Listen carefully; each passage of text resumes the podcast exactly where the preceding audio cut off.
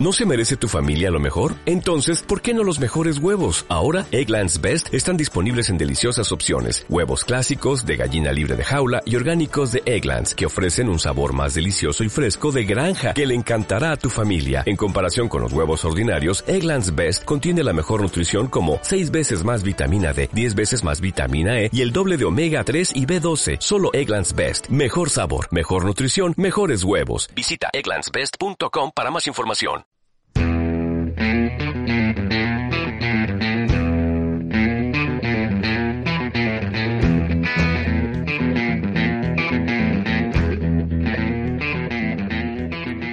buenos días y bienvenidos al episodio número 60 de Pura Práctica, el podcast de yoga donde encontrarás reflexiones, consejos y conocimiento en general para mejorar tu práctica y alimentar tu progreso. Hoy es un episodio más del Club de Lectura, es el tercer episodio del Club de Lectura ya, y vamos a hablar sobre un libro que a mí me encanta por lo sencillo que es, por lo fácil de leer que es, por lo rápido que se lee y por el tema que trata. Hoy vamos a hablar sobre el lograr el milagro de estar atento de Thich Nhat Hanh. Eh, he tenido que buscar cómo se pronuncia porque no tengo ni idea de vietnamita, por supuesto, así que no quería liarme mucho y por lo visto es Thich Nhat Hanh. Curioso. Así que, bueno, vamos a ponernos en contexto. Estamos hablando de un libro eh, muy accesible, es un libro de divulgación eh, budista, ¿vale? Thich Nhat Hanh es un, es un monje budista eh, vietnamita que vive en Francia y que realmente lo que ha intentado con sus escritos es difundir lo que él considera importante de su doctrina eh, al máximo número de personas posibles y a un lenguaje muy claro y muy accesible. Realmente esto no está plagado de, de cuestiones complejas o análisis súper eh, pormenorizados en súper profundidad, pero realmente yo creo que es lo que más hace falta. Y me encanta, me encanta lo sencillo y a la vez eh, eh, potente del mensaje que suele transmitir en todos sus, sus escritos. Esta persona es la segunda eh, persona, el segundo autor más leído después de el Dalai Lama sobre budismo, que ya es bastante decir, y consigue transmitir en, este libro sobre la atención algunos puntos que yo considero claves y que te voy a, mencionar. Igual que hicimos la semana pasada con el experimento rendición, en el que te expliqué cuáles fueron los tres mayores aprendizajes que saqué de ese libro, en, mi opinión y para mí, y, y, por qué. En este te voy a hacer algo parecido. Te voy a explicar cuáles son para mí los puntos más importantes, eh, cómo me marcaron y por qué te los estoy contando, porque realmente este libro es muy sencillo, pero tendría muchas cosas que mencionar y muchas cosas que, que destacar, porque realmente no, por mucho que sea sencillo, no pierde el tiempo esta persona escribiendo, así que, que todo lo que dice tiene, tiene un porqué. Voy a destacar tres puntos importantes y bueno, ya vamos viendo si, si, te van sirviendo, espero que sí, que sí estamos eh, de acuerdo con esto. El primero y el más importante no es un, un, aprendizaje, un punto como tal, sino es una frase que me marcó un montón, porque no es que no lo hubiese escuchado antes, solo que no sabía que era suya, y cuando la leí tiene un matiz que yo antes no, no, había, eh, no había leído, y es que te leo la frase. Cuando laves los platos, esa tarea debe ser la cosa más importante de tu vida. Y mientras te bebes el té, eso debe ser lo más importante de tu vida. A mí me encanta la frase, yo había escuchado esto de cuando lavas los platos, lavas los platos, cuando duermes, duermes, cuando comes, comes. Estas eh, frases sí que las había escuchado mucho, de hecho son muy recurrentes en autores eh, budistas, incluso sobre budismo zen. Eh, se dice mucho, es como un, creo que son de un maestro de hace mucho tiempo y por eso las, las repiten tanto y las citan tanto. Pero el detalle, la puntualización de debe ser la cosa más importante de tu vida en ese momento, me, me encantó y me enamoró. Porque cuando hablamos de atención, estamos hablando de, de que realmente el presente es lo único que existe. No existe el pasado y no existe el futuro, existe lo que estás haciendo. Si lo que estás haciendo no es lo más importante, entonces hay un gran problema ahí. Y el problema puede estar en que has tomado un conjunto de malas decisiones y estás en un punto muy, muy, muy eh, equivocado, ¿no? Muy complicado, por decirlo así. Pero generalmente no es esto, generalmente es una actitud, ¿vale? Y si no tienes una actitud en la cual lo que estés haciendo no lo consideras lo más importante, entonces realmente vale la pena, realmente tiene sentido lo que estás haciendo, realmente tiene sentido tu vida si las cosas que haces a cada momento no son importantes para ti.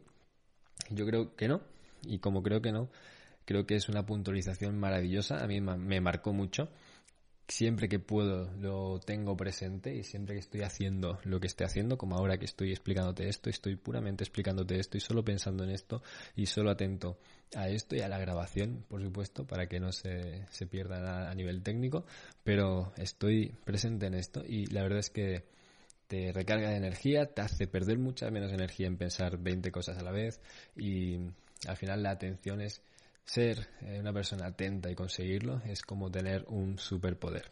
Y básicamente es por lo que dice esta frase. Cuando laves los platos, que esto sea lo más importante de tu vida en ese momento. Y es que tiene que ser así. Así que bueno, te, comparto mi primera reflexión al, al respecto. La siguiente, el siguiente punto es que a mí me llamó mucha la atención y me gusta mucho porque es una cosa que yo había escuchado mil veces en programas de gestión de tiempo, en conferencias sobre gestión de, tu calendario, del tiempo, de todas estas cosas.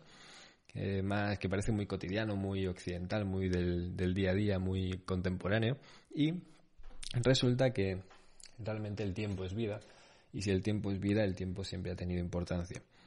Eh, Thich nos propone que cada semana nos tomemos, él habla de un día, un día entero para ti, si no tienes un día entero solo para ti, o sea, solo para ti es para ti en soledad, eh, entonces un tiempo a la semana para estar atento a lo que haces, para que cuando te levantes practiques la atención, cuando desayunes practiques estar atento a desayunar, cuando te tomes un baño estés atento en eso, cuando des un paseo estés atento en el paseo. O sea, para tomarte el tiempo, que no tengas un día en el que no tengas prisas y que realmente puedas hacerlo con calma y, y haciéndolo de verdad sin consecuencias materiales y cotidianas.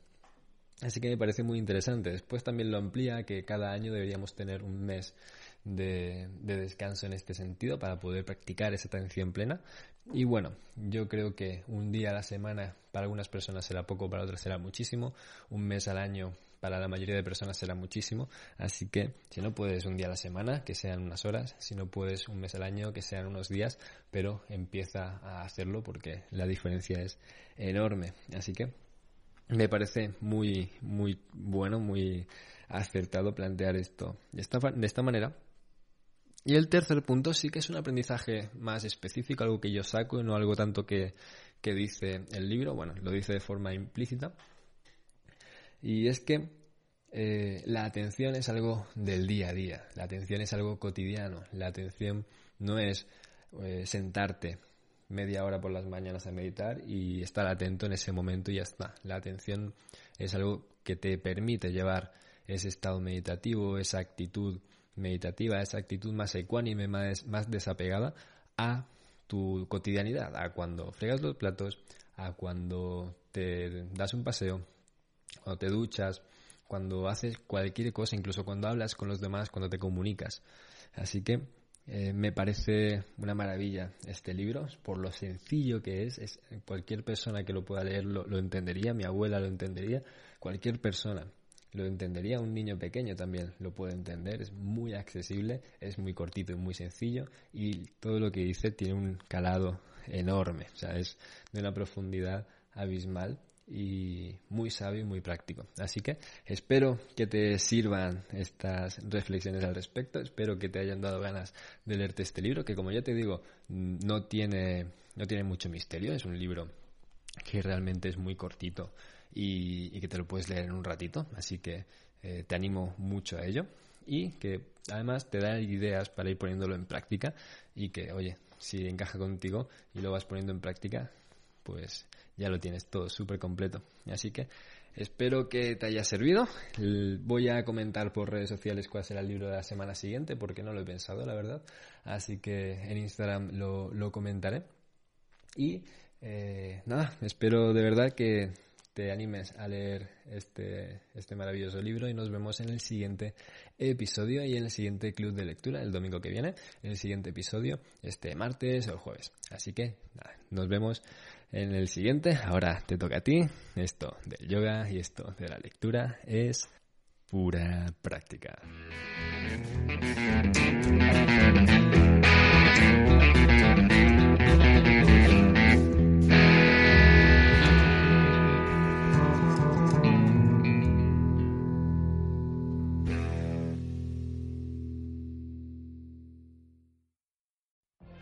What if you could have a career where the opportunities are as vast as our nation, where it's not about mission statements, but a shared mission?